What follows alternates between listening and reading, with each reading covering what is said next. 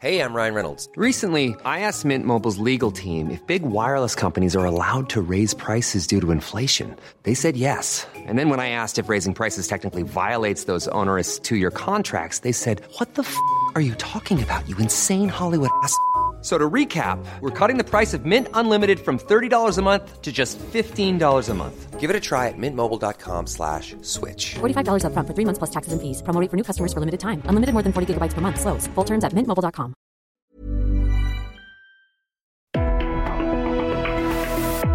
Hablando fuerte, una visión actual del mundo laboral. Con Pedro Aces.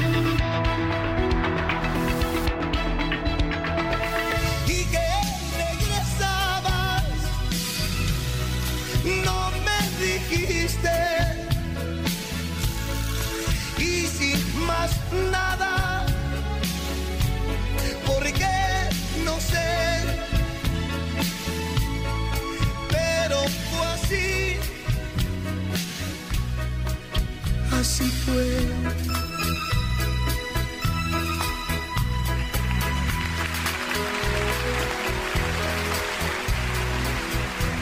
Muy buenas noches, amigas, amigos. Qué gusto me da saludarles a todos ustedes. Sean bienvenidos a esta última emisión del mes de agosto de su programa radiofónico preferido de los lunes, Hablando Fuerte.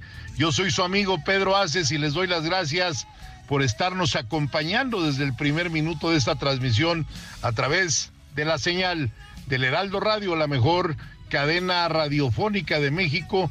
Y hoy no podemos iniciar de otra manera este programa más que felicitando a las y a los millones de abuelos de nuestro país que han celebrado este 28 de agosto su día. De verdad, nuestro más afectuoso saludo y abrazo desde aquí y hasta sus hogares. Esos enormes pilares de nuestras familias, los abuelitos que con su trabajo, apoyo y cariño nos han dejado un legado que debemos de seguir sembrando todos los días a quienes todavía tienen el privilegio de contar con sus abuelitos en presencia física. Hay que disfrutarlos, procurarlos y respetarlos mucho para que tengan una importante y mejor día a día calidad en sus vidas. Nunca olvidemos sus invaluables enseñanzas como yo, como recuerdo a mis queridos abuelos. Siempre fueron de verdad, de verdad, de verdad, mis cuatro abuelos. Bueno, tuve la oportunidad nada más de conocer a mi abuela materna y a mis abuelos, eh, a mi abuela paterna y a mis abuelos maternos. Y la verdad es que se les extraña porque siempre pues se batalla con los hijos, pero a los nietos se les alcahuetea en todos los momentos. Hoy también se dio el regreso a clases desde muy temprano en la mañana, se sintió ya un mayor movimiento de tráfico en las diversas ciudades de la República Mexicana. Se estima, queridos amigos, que 24 millones de estudiantes de educación básica, que es preescolar, primaria y secundaria, regresaron a las aulas este lunes 18 de agosto para dar inicio al ciclo escolar 2023-2024. Un saludo a todos los estudiantes, hijos de los trabajadores que hoy retomaron su educación, a echarle todos los kilos para aprovechar la enorme oportunidad de recibir las herramientas que ayudarán a construir un mejor futuro para ustedes, sus familias y sobre todo para todos los mexicanos, porque esos niños de hoy serán siempre los hombres del mañana. Saludo a quienes nos escuchan en la Ciudad de México en el 98.5 FM, en Tuzla Gutiérrez 88.3 FM, a mis amigos de Tepic Nayarit, un abrazo también al 103.3 en La Laguna, el 104.3 FM, que por cierto hoy hubo un gran encuentro del Consejo Coordinador Empresarial allá en Torreón, donde estuvieron representando a CATEM, los líderes de la comarca lagunera que engaman los estados de Durango y Coahuila, Miguel Batarse y Armando Cobian. Un abrazo para todos ellos, deseando que hayan sido muy fructíferos los trabajos que tuvieron el día de hoy con el gobierno del estado, la del Consejo Coordinador Empresarial y el sector obrero. Y bueno, pues recordar hoy también tristemente a los que nos gusta la fiesta brava, pues hoy un año más sin Manolete, un 28 de agosto de 1946. El toro islero de Miura le quitó la vida eh, toreando con, pues era el diamante de Boros y gitanillo de Triana, una corrida de los hermanos Miura. Y hoy también se cumple el séptimo aniversario de alguien que le tuve mucho afecto, un gran amigo, mi hermano del alma, el gran Divo de Juárez. Y hoy le estamos rindiendo tributo a mi querido Juan Gabriel. Siete años sin Juan Gabriel. Bueno, pues hay muchos temas que vamos a platicar y quiero agradecer, como siempre, a quienes hacen posible este nuestro programa, Ángel Arellano en producción, a Ulises Villalpando en operación, Gustavo Martínez en ingeniería. Luis Carlos, muy buenas noches, adelante. Senador, noche de lunes, un último lunes del mes de agosto. Estamos muy contentos de estar aquí con usted a través de la señal del Heraldo Radio. Invitamos a toda la gente a que participe, a que haga como siempre suyo este programa. Es eh, la línea telefónica el 55 80 68 11 58 y también por supuesto Pedro Haces Oficial en todas las plataformas. Usted está presente en todas las redes sociales, en Facebook, Instagram, Threads y X, ahí donde antes lo llamábamos Twitter. Así que pues que toda la gente se empiece a comunicar con nosotros porque en un ratito más vamos a darle salida a todos esos comentarios que nos hagan llegar a través de estos medios. Pues muy bien, Luis Carlos, muchas gracias. Ya lo oyó usted. 5580 6811 y a seguirnos en Facebook, en Instagram, en Triads y ahora ya no es Twitter, ahora es X.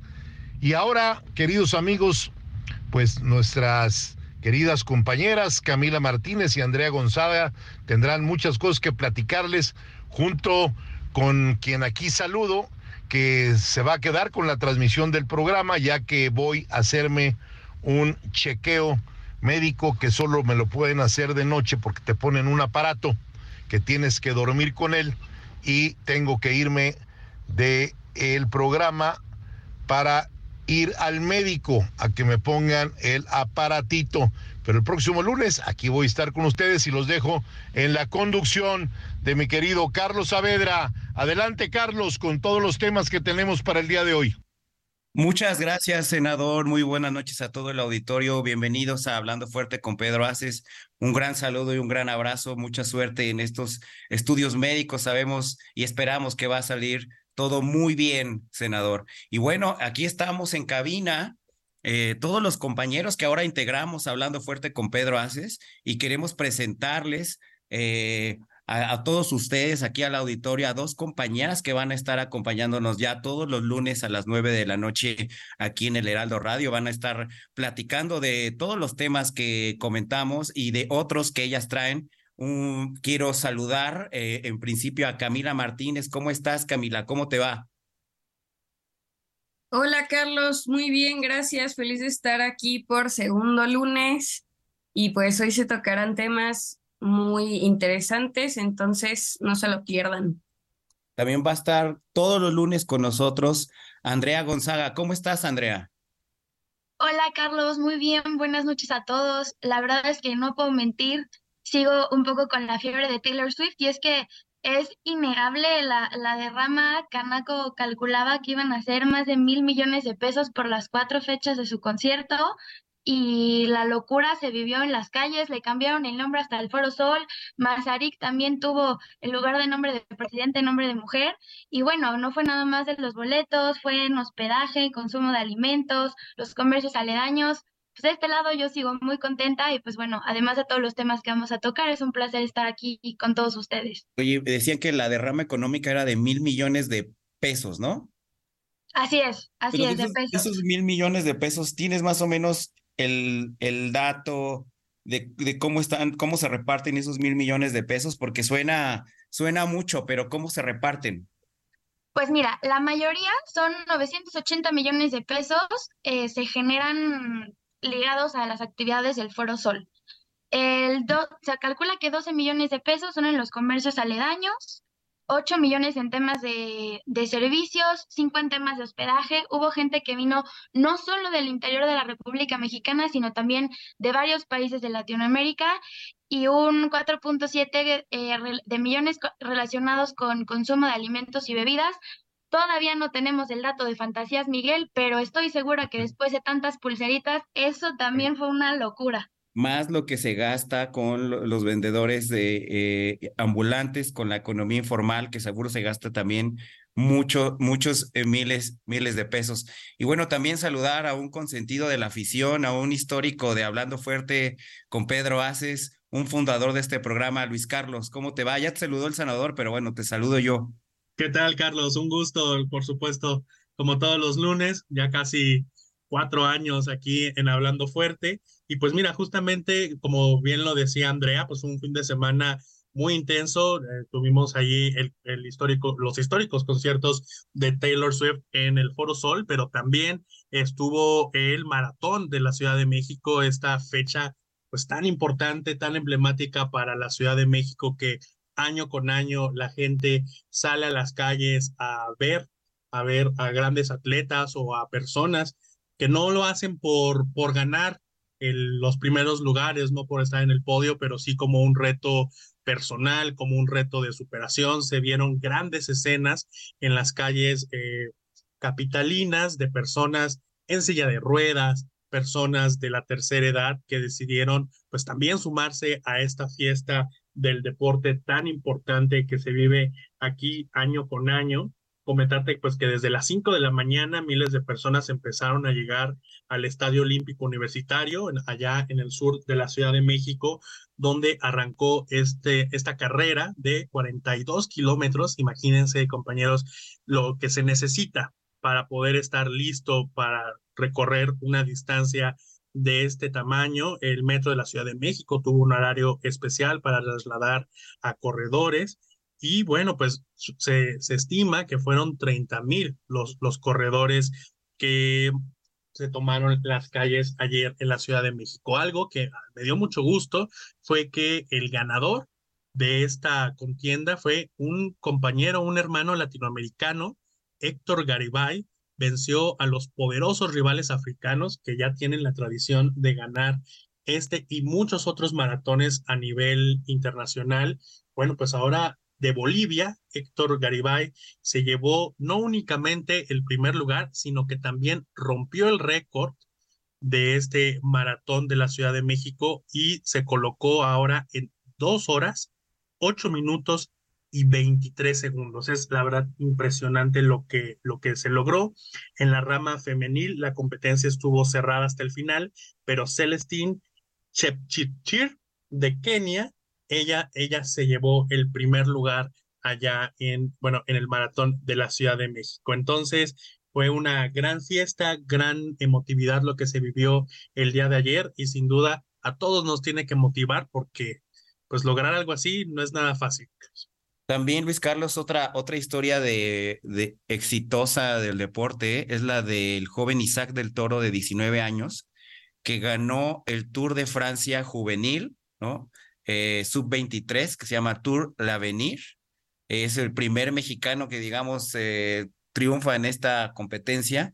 Y la verdad es que estoy viendo el, el, el, el top 10 pues México, el mexicano quedó primer lugar, pero bueno, le ganó a dos italianos, a un estadounidense, a un, a un belga, a un francés, a un suizo, a un noruego, a un danés y a un británico los que naciones que son eh, las, las más comunes en el ciclismo, ahí yo agregaría a los españoles, pero bueno, también un, un, éxito eh, que no esperábamos, que no se veía venir. Y bueno, yo escuchando declaraciones de él en la tarde, él decía que prácticamente todo esto ha sido un esfuerzo propio de su familia y de sus patrocinadores. Así que bueno, eh, pues buenas historias. Y otra gran historia que se va a desarrollar esta semana es que ya este viernes eh, tendremos el quinto informe de gobierno ya son cinco años de la presidencia del presidente López Obrador, valga la redundancia, y ya este viernes se festeja como marca la tradición política mexicana este primero de septiembre,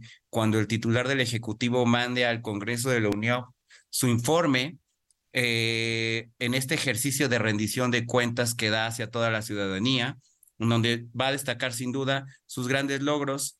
Y bueno, fue muy, fue muy interesante ver un video que el presidente subió el día de ayer, donde ya adelantaba algunas de sus grandes acciones de este último año. Otro, otra parte importante que va a comenzar a partir del primero de septiembre es algo que se, se le llama la glosa del informe, cuando el Congreso de la Unión pues empieza a citar a los integrantes de gabinete a dar informes específicos de acuerdo a su área. Entonces va a ser muy interesante lo que, lo que pasa en las próximas semanas, ya que esto se eh, conjuga también con eh, prácticamente los anuncios de los candidatos a la presidencia en el 2024.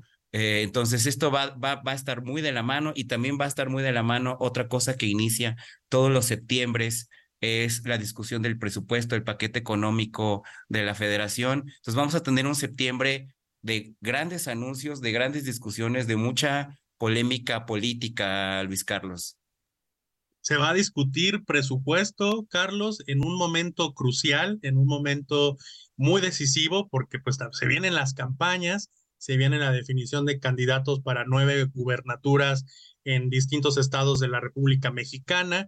Por supuesto, todas las administraciones querrán cerrar bien, querrán cerrar con una buena cara, con buenos proyectos para la ciudadanía en los tres niveles de gobierno. Así que, pues será una, una batalla muy importante la que estaremos viendo en las próximas semanas, no únicamente en septiembre, que es cuando se presenta, pero también, bueno, se discute más adelante y por ahí de diciembre, noviembre, diciembre es que se, que se, que se aprueba, ¿no? Tengo entendido. Será de verdad crucial lo que estaremos viviendo en las próximas semanas. Y ahí, Andrea, tú tienes eh, la información de cómo cerraron el día de ayer eh, los aspirantes de Morena eh, cómo cerraron y en dónde sus eventos previo a esta decisión que va a tomar el partido de Morena, ¿no?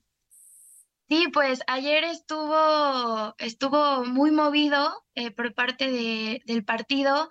Los aspirantes a, como le dicen, coordinar la defensa de la cuarta transformación hicieron una especie de cierre de campaña porque pues a partir de hoy empieza la encuesta a nivel nacional para determinar pues quién va a ser la, la corcholata elegida. Claudia Sheinbaum estuvo en el estado de Veracruz, Marcelo estuvo en la arena acá en la Ciudad de México y tenemos también a Dan Augusto, cerró sus recorridos en el Monumento a la Revolución y Monreal eh, hizo un cierre virtual en el que agradeció a los ciudadanos el apoyo que, que, obtuvo durante su visita a los 32 estados del país. Y bueno, pues vale la pena recordar, ya que estamos en este proceso, que ahorita están en el proceso de las encuestas. Tienen cuatro encuestadoras verificadas, no pueden revelar cuáles son, hay, hay un acuerdo de confidencialidad, pero sabremos quién es la corcholata ganadora o elegida el próximo 6 de septiembre.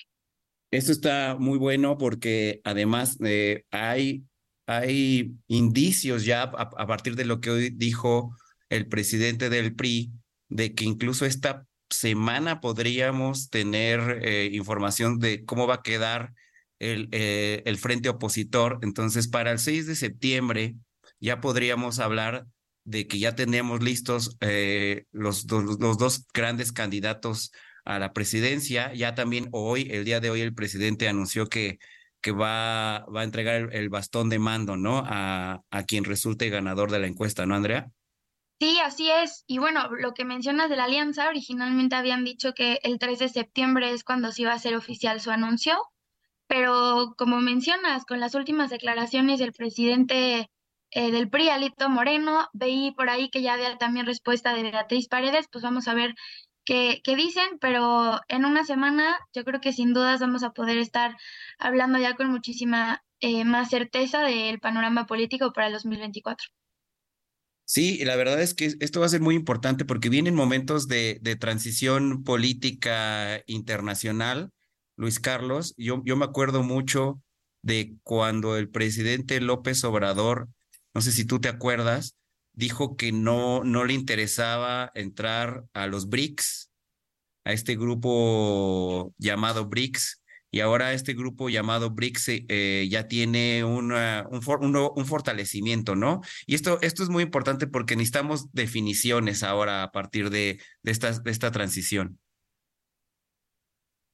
Se vienen grandes momentos de definiciones, Carlos, no únicamente a nivel nacional, pero sin duda a nivel internacional. Las distintas fuerzas del orbe, pues ahí se andan acomodando en un panorama pues de, mucha incertidumbre, de, mucha volatilidad económica con la recesión económica o, o, no recesión económica, sino e, este menor nivel de crecimiento que se está experimentando en China y que sin duda, bueno, pues tiene efectos e implicaciones no únicamente económicas para esa gran potencia asiática que ha venido creciendo en los, en los últimos 40 años de una manera impresionante y que lo llevó a convertirse en un país, pues, potencia, de, pasar de ser a un, de un país con un buen nivel de, de pobreza, bueno, ahora pues ya ya son potencia militar, económica, cultural, por supuesto,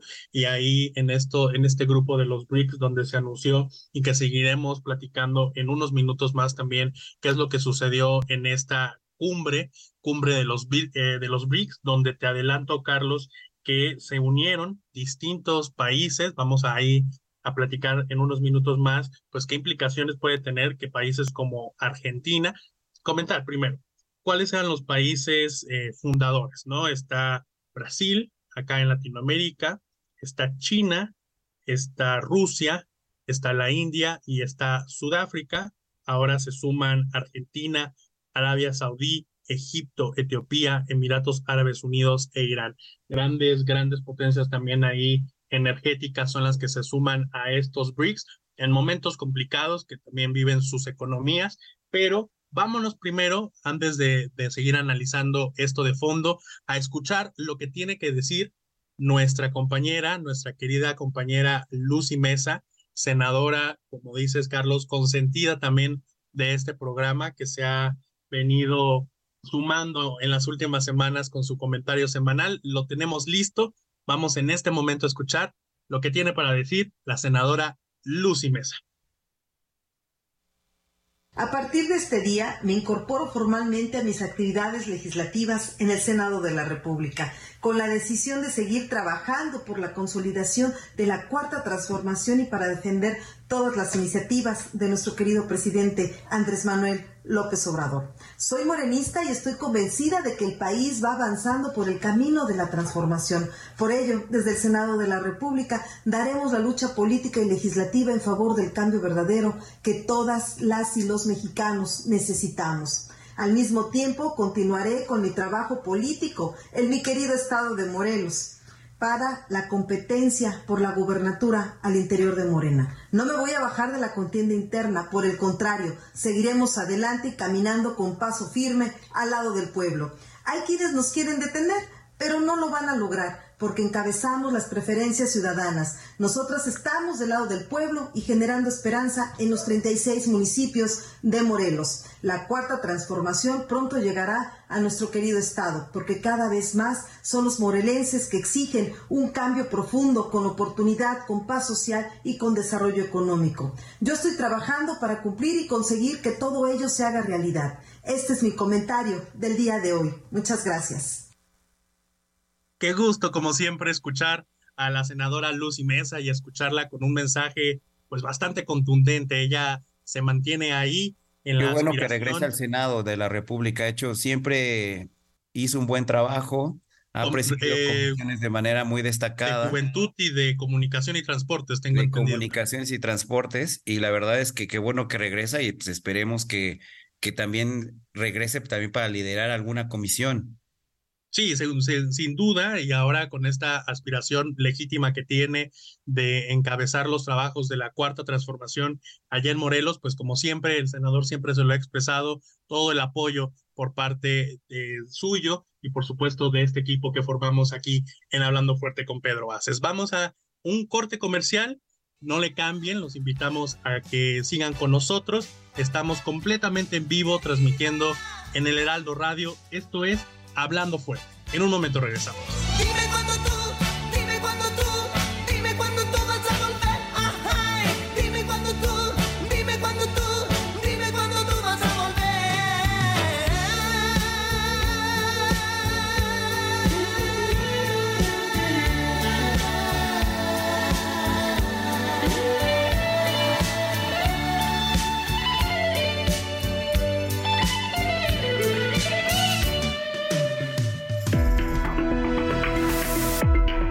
Estás escuchando Hablando Fuerte, el sindicalismo de hoy en la voz de Pedro Aces.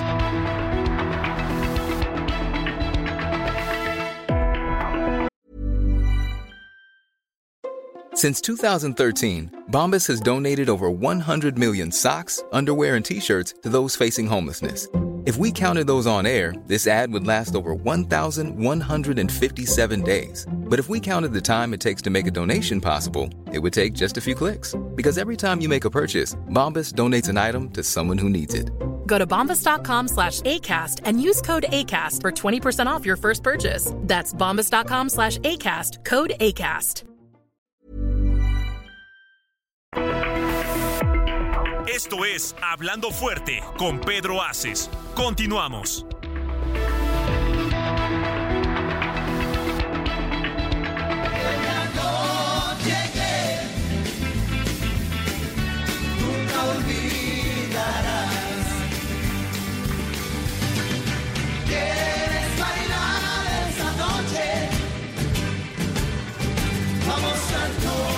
Estamos de regreso aquí en Hablando Fuerte con Pedro Aces.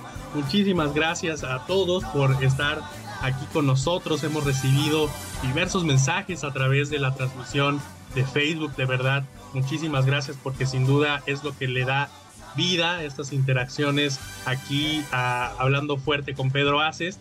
Nos, nos comenta Agustín. Agustín eh, Vergara dice felicidades por el progreso de CATEM, senador, muchísimos saludos.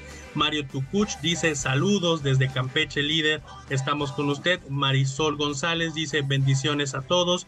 Fernando, felicidades a la señora Piti por eh, el Día de los Abuelos. Laura dice hermosa, eh, hermoso el Día de los Abuelos, el día de hoy aquí en nuestro país. Pues van algunos de los mensajes que nos han llegado a través de las redes sociales. Muchísimas gracias por todos ellos y comentando.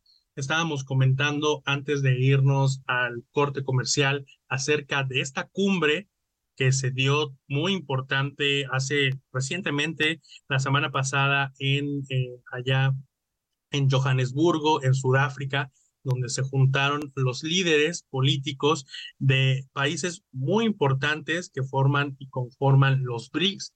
Comentábamos que es Brasil, Rusia, India, China y Sudáfrica, y pues se anunció que eh, se unen a esta lista importantes países también en el tema energético, Argentina, Arabia Saudí, Egipto, Etiopía, Emiratos Árabes Unidos e Irán llama, por ejemplo, la atención que se puedan unir a un mismo espacio países del, del, del Medio Oriente tan distintos o con políticas tan distintas y contrapuestas unas de sí, como lo es Arabia Saudita e Irán, llama ahí bastante la atención. Y es que pues sin duda ahí está pues muy fuerte y muy latente eh, la, la situación económica que está viviendo China, esta recesión, que, bueno, ellos lo que buscan con este grupo es contraponerse a la hegemonía que, que representa Occidente, liderada por Estados Unidos, por la Unión Europea, y que buscan buscan contraponernos, contraponerse no únicamente en sentido económico, sino también en el sentido político, diplomático, cultural, y es ahí donde México ha recibido pues en diversas ocasiones esta invitación para sumarse a los BRICS. Sin duda, el, la, la, respuesta del presidente Andrés Manuel López Obrador, no únicamente la que dio la semana pasada de que no nos íbamos a sumar a, a este grupo de los BRICS, lo ha dicho en muchas, en muchas ocasiones, es que la apuesta la apuesta de México, la apuesta natural y la apuesta en la que se está centrados hoy los esfuerzos es estar en el bloque de Norteamérica, estar en el bloque del TEMEC, porque sin duda, pues es una, es una zona donde se están recibiendo grandes inversiones a través del nearshoring, Carlos. Sí, así es. Hay que recordarle a todo nuestro auditorio que este grupo BRICS, Brasil, Rusia, India, China y Sudáfrica, nace a inicios de, de los 2000 y un poco impulsado por Lula da Silva, ¿no? Cuando Lula, eh, Lula da Silva venía con este gran empuje y con esta gran casi revolución que estaba haciendo, y cuando Lula da Silva y, Putin, eh, pues estaban creando un, polo, ¿no? Cuando, cuando Lula da Silva tenía estas grandes ambiciones de, de líder mundial.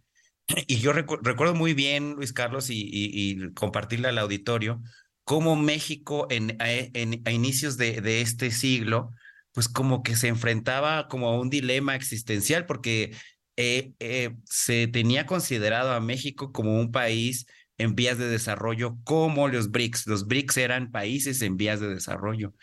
Eh, y qué curioso ahora, esto es muy importante lo que comenta, esto es muy importante, es una noticia muy importante geopolítica, porque que los BRICS renazcan el día de hoy, revisemos otra vez los países, es Brasil, Rusia, India, China y Sudáfrica. Son países en todos los este continentes. sobre todo Rusia y China, son fundamentalmente, digamos que el frente eh, opuesto a Estados Unidos, sobre todo. La gran amenaza de Occidente. Exactamente.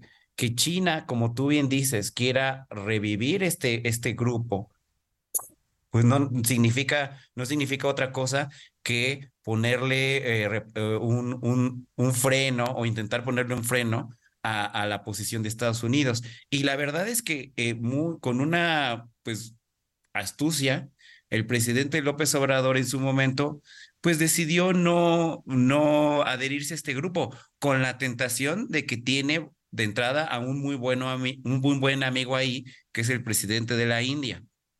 Entonces, fue una buena decisión porque al final de cuentas nuestro país está completamente adherido, anexado e integrado a América del Norte. El bloque de América del Norte al final es un bloque más sólido, más, más consistente, más integrado y ahora sobre todo con, eh, con lo que tenemos que es el nearshoring, pues la verdad es que no hay, no, no, no va a quedar de otra más que todavía integrarnos más. Entonces, eh, es, es una apuesta muy interesante y todavía que se agreguen a los BRICS, Argentina, Arabia Saudita, Egipto, Etiopía, Emiratos Árabes, Irán, pues bueno, suena, suena, no suena tan, tan, tan poderoso el bloque, ¿no? Suena la, con, con todo Quizás económicamente no, económicamente eh, quizás no, pero, políticamente creo que geopolíticamente sí está ahí eh, o, puede representar un, un crecimiento o una, un destello de tanto de los BRICS y energéticamente yo veo eh, interesante que Arabia Saudita, que siempre ha sido cercano a los Estados Unidos, hoy se esté aliando a estas superpotencias. ¿Cómo lo ves, Andrés? Sí, aquí creo que, bueno, bien sabemos que cuando se habla de temas internacionales eh, no existen coincidencias y creo que también es importante tener en la mesa pues, la situación que estamos viviendo todavía con la guerra de, de Rusia y Ucrania, ¿no? Y cuando este tipo de, de alianzas se dan y cuando se dan estos movimientos, pues no podemos dejar de lado que de alguna forma pueden ser señales muy sutiles, pero se sigue moviendo la arena quién está de qué lado y cómo se van, cómo se va ejerciendo presión, más con lo que sucedió la semana pasada ¿no? Del avionazo de este, de este líder. Así que me parece, me parece muy interesante. Gracias. me parece muy interesante que toda esta situación se dé en el marco de este conflicto y más pues también si es un tema energético con un invierno pues que no falta tanto y ya vemos que el clima anda bastante extremo. Sí, la verdad es que eh, bueno, hay que, hay que seguir dando seguimiento a lo que pasa con los BRICS. Eh, con estas incorporaciones, con este resurgimiento que, esperan tener, encabezados por China, ¿verdad, Luis Carlos? Ya no por Lula como en su fundación, ahora parece que el que trae el control político es China. Sin duda, sin duda, porque debemos de recordar que el momento, tú, tú lo mencionabas hace, hace un rato, Carlos, Lula da Silva en el 2009, 2008, cuando empezó este movimiento de los BRICS aproximadamente, pues tenía un, muy buen nivel eh, económico, las materias primas estaban a las alturas, en las grandes alturas, entonces había mucho recurso moviéndose allá en Brasil, organizaron la Copa del Mundo, anunciaron la realización de las Olimpiadas, es decir, había un montón de recursos por allá. Ahora, bueno, Lula da Silva regresa a la presidencia, pero sin duda también regresa limitado por su Congreso, no cuenta con la mayoría de su Congreso y también pues las materias primas no están en el nivel en el que las disfrutó él a principios de este siglo XXI, por lo cual pues China, aunque está en una desaceleración económica, pues sigue siendo China, sigue siendo una gran potencia económica y una gran potencia militar. Son muchos movimientos los que se vienen en el marco global y ahí estará muy interesante lo que está haciendo México en ese terreno. Y otro tema eh, muy importante que también tiene un impacto global y que eh, lo estamos ya viviendo a una semana de lo sucedido es lo que pasó con el presidente de la Federación Española de Fútbol, Luis Rubiales, y este beso que le dio a, a, la, a la futbolista hermoso al ganar a la Copa Mundial la selección española femenil. Y ahí, eh, Andrea, ¿Cómo, cómo sigue ese caso? ¿Por qué, ¿Por qué está teniendo tanto explosión en este momento? Pues mira, la verdad es que mm, yéndonos un poquito para atrás en el tiempo, esta selección en específico de las, las jóvenes españolas ya se había caracterizado por ser eh, no sé cómo decirlo, por no quedarse calladas. Y bueno, creo que esto de alguna forma fue, fue la gota que derramó el vaso, ¿no? El beso no consensuado de Jenny Hermoso, que ha salido a dar varias declaraciones haciéndose escuchar diciendo que ella en ningún momento estaba de acuerdo con, con, que eso hubiera sucedido. De hecho, el día de hoy cientos de personas en Madrid se dieron la cita para protestar eh, contra las medidas que se están tomando, exigiendo que pues la dimisión de Rubiales, porque habían dicho que solamente se iba a suspender, e incluso ellas dijeron que si solamente se suspendía, ninguna de las jugadoras iba, iba a volver a jugar. Y pues sobre esto, igual ya el, el, gobierno español está, está tomando ya cartas en el asunto. Aquí, Camila, no sé qué, qué tienes tú. Pues sí, yo tengo que llegó hasta la Fiscalía de la Audiencia Nacional en España y que ya se abrieron investigaciones tras las denuncias de Jenny Hermoso, porque aseguró que el polémico beso no fue consensuado. Y pues obviamente esto está causando este pues mucho movimiento allá con el equipo y pues todo pues toda España, ¿no? Sí. Sí, de hecho, perdón, la por, parte de Rubiales, él ha dicho que no va a dimitir, que él no hizo nada que estuviera mal. Y para mí la, gota, la gota que derramó el vaso, al menos a mí se me hizo el colmo, fue que su mamá empezó una huelga de hambre ¿no? Eh, en, en, una iglesia, argumentando que su hijo sufría de una cacería inhumana y sangrienta y pide que Jenny Hermoso eh, diga la verdad. Aquí pues eh, la fiscalía le dice a, Hermoso que tiene 15 días para acercarse y bueno, pues también España es un país que, que en los últimos años ha caracterizado por buscar eh, garantizar la seguridad y los derechos humanos de las mujeres. Tienen eh, normativas estrictas y muy detalladas sobre cuáles son, eh, cuáles serían pues las consecuencias en dado caso de que ella quisiera proceder y sería un delito de agresión sexual. Y, y ahí, otra arista, perdón Luis Carlos, adelante.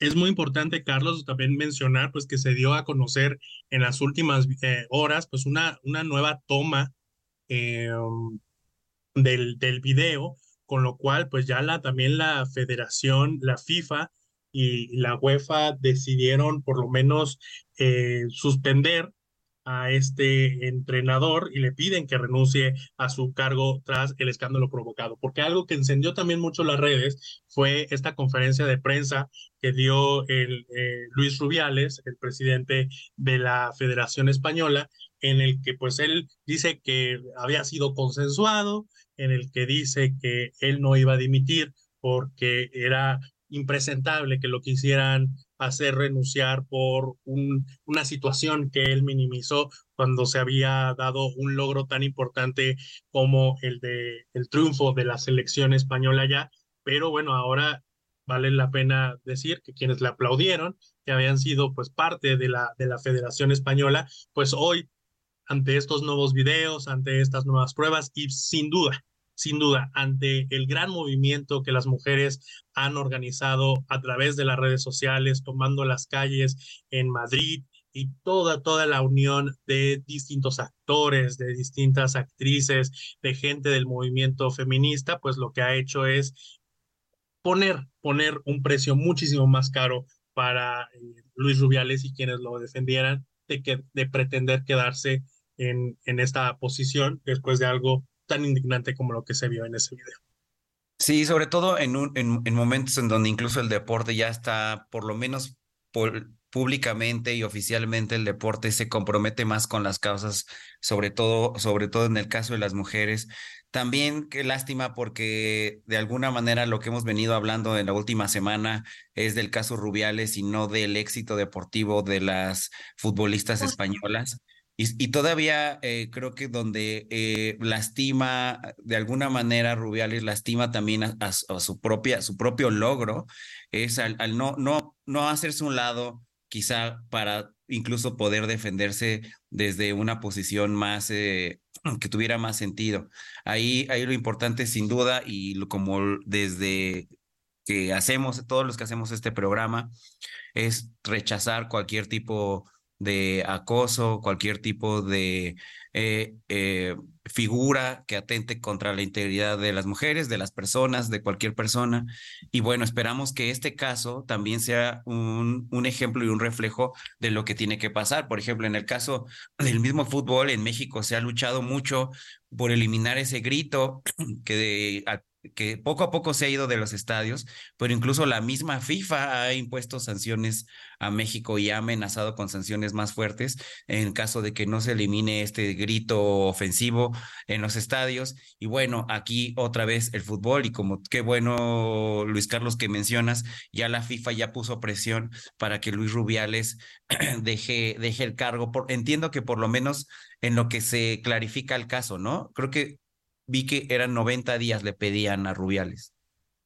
Por, por lo menos tres meses es la, la petición que, que se le hace, y, pero ojalá, ojalá que las investigaciones pues sean llevadas, eh, y estoy seguro que Andrea y Camila lo, lo compartirán, pues que sean investigaciones transparentes, apegadas a un buen proceso y que no sea pues la verdad es que el fútbol sigue siendo un negocio dominado por hombres, pues que no se vea ahí empañado el proceso en algo tan importante que ha sido señalado a nivel internacional, que incluso el Club Pachuca, eh, Andrea, eh, pues también lo que, es lo que es donde juega esta jugadora, eh, la redundancia, pues está, está militando.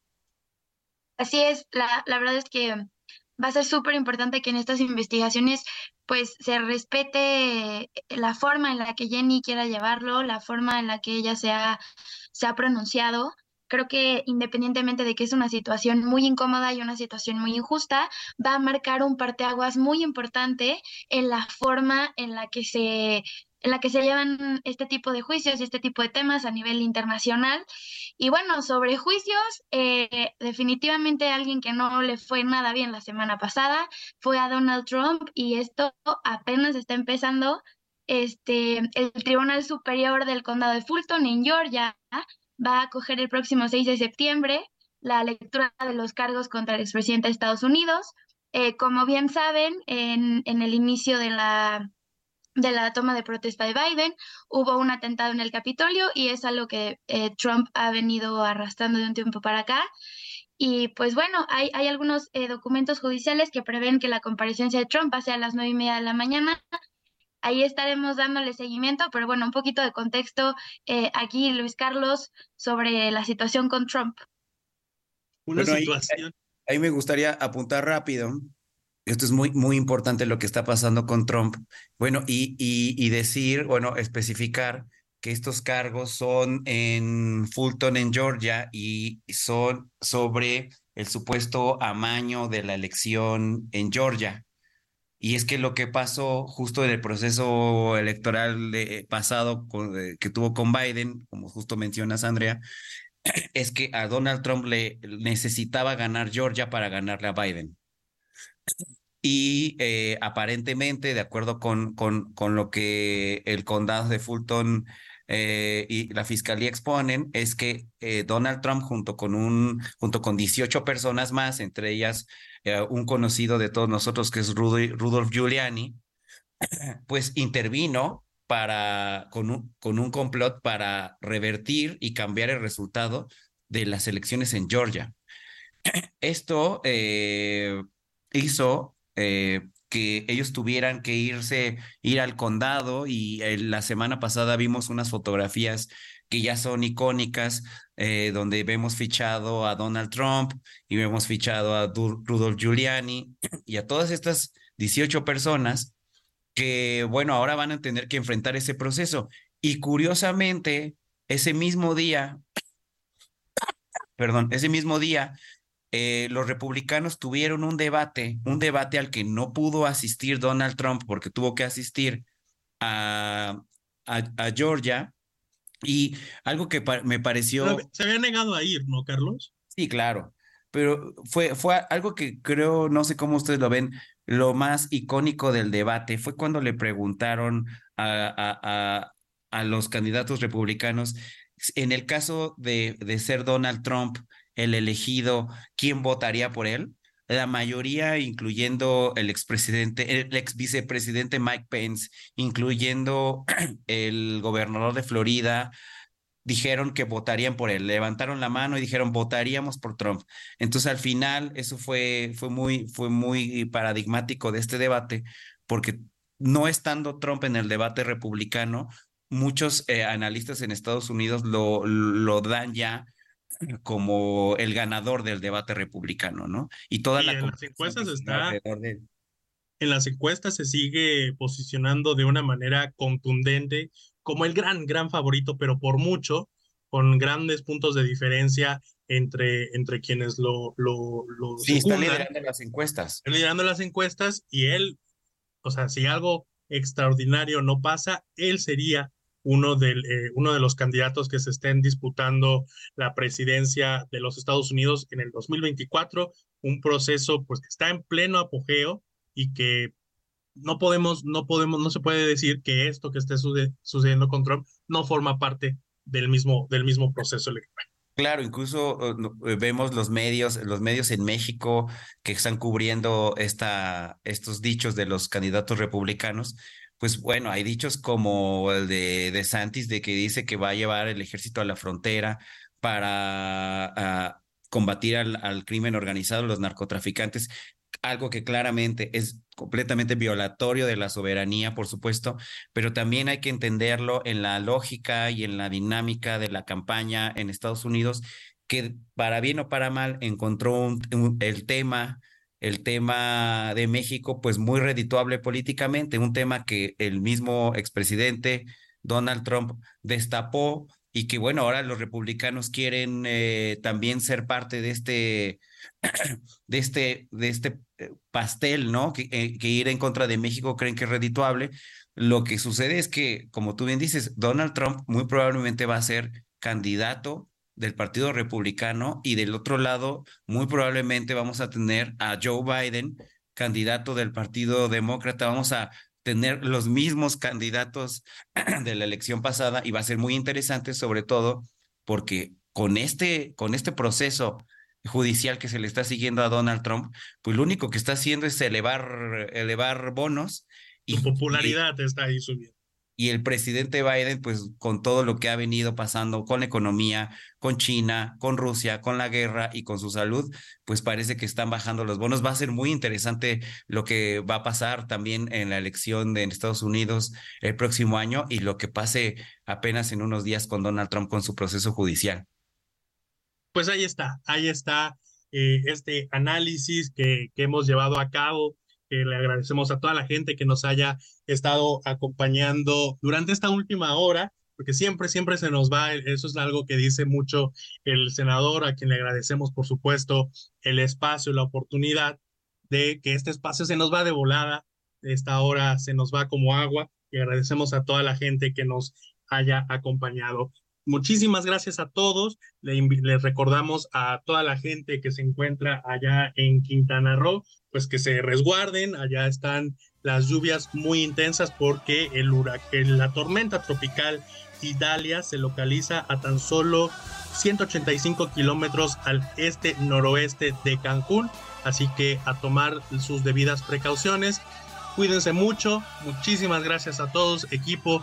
Gracias por estar aquí con nosotros. Esto fue Hablando Fuerte con Pedro Aces. Muy, muy buenas noches.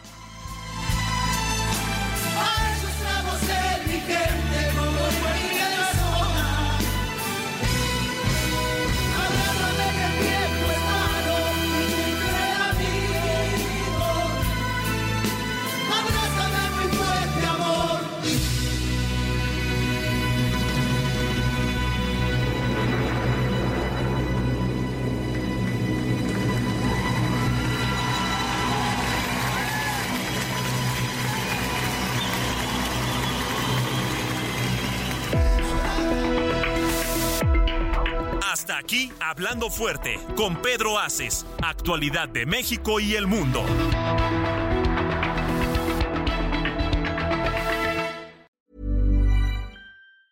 Planning for your next trip? Elevate your travel style with Quince. Quince has all the jet setting essentials you'll want for your next getaway, like European linen, premium luggage options, buttery soft Italian leather bags, and so much more. And is all priced at 50 to 80% less than similar brands.